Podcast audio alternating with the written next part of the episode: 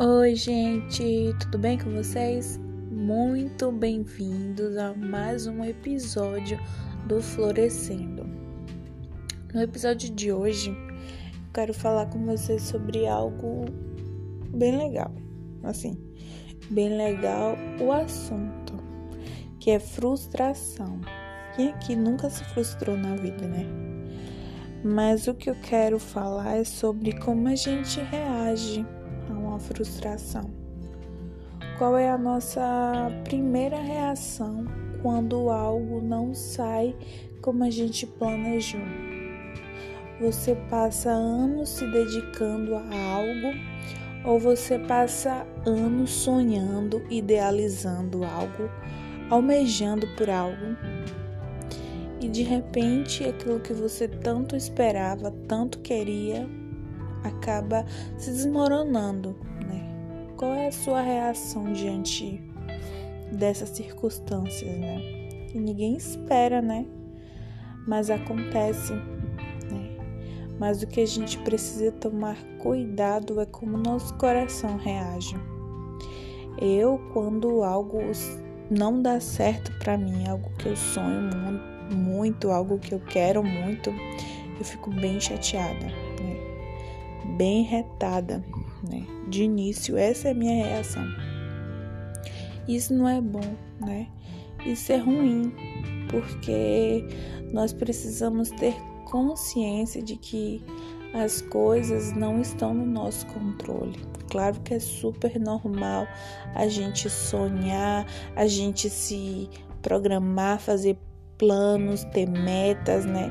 Na vida é super normal. Mas o que a gente precisa ter no nosso coração é que às vezes as coisas não vão dar certo. Não vão dar certo assim, não vai acontecer do jeito que a gente esperava. Porque querendo ou não, nós não estamos no controle da situação, seja ela pequena ou grande. Pode acontecer de dar certo, Pode, mas pode acontecer de não dar certo. E aí ficamos o quê? Frustrados. Mas para onde a gente vai quando a gente fica frustrado? O que é que a gente faz quando a gente fica frustrado? O que é que você faz quando você planeja algo, almeja, dá o seu sangue por aquilo, né? E de repente tudo aquilo vai por água abaixo, tudo sai como você não estava esperando. Como você reage?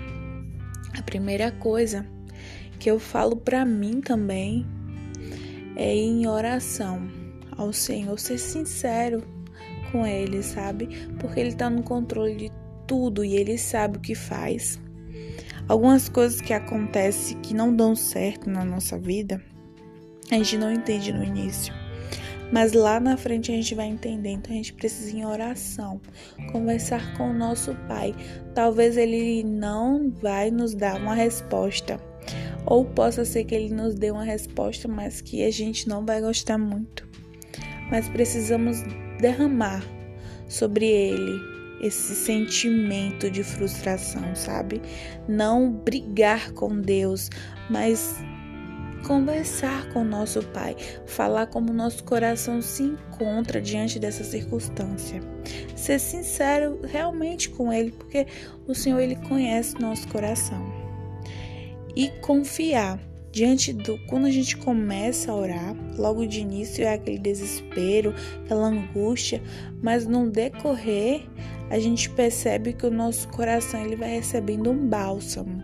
Ele vai ficando mais tranquilo, apesar da gente ainda continuar chorando, continuar triste porque aquilo que a gente tanto queria não aconteceu, a gente fica mais tranquilo porque o Espírito Santo ele começa a acalmar o nosso coração e com o passar do tempo, dos dias ou até dos anos, a gente vai entender o porquê que aquilo não deu certo.